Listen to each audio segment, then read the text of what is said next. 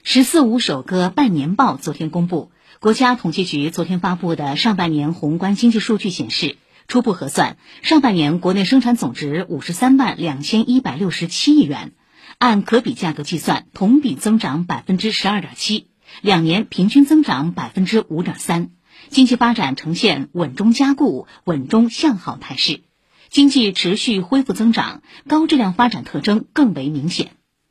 数据显示，经济结构更加优化。上半年服务业增加值对经济增长贡献率达百分之五十三，制造业增加值占国内生产总值的比重为百分之二十七点九，最终消费支出对经济增长的贡献率达百分之六十一点七。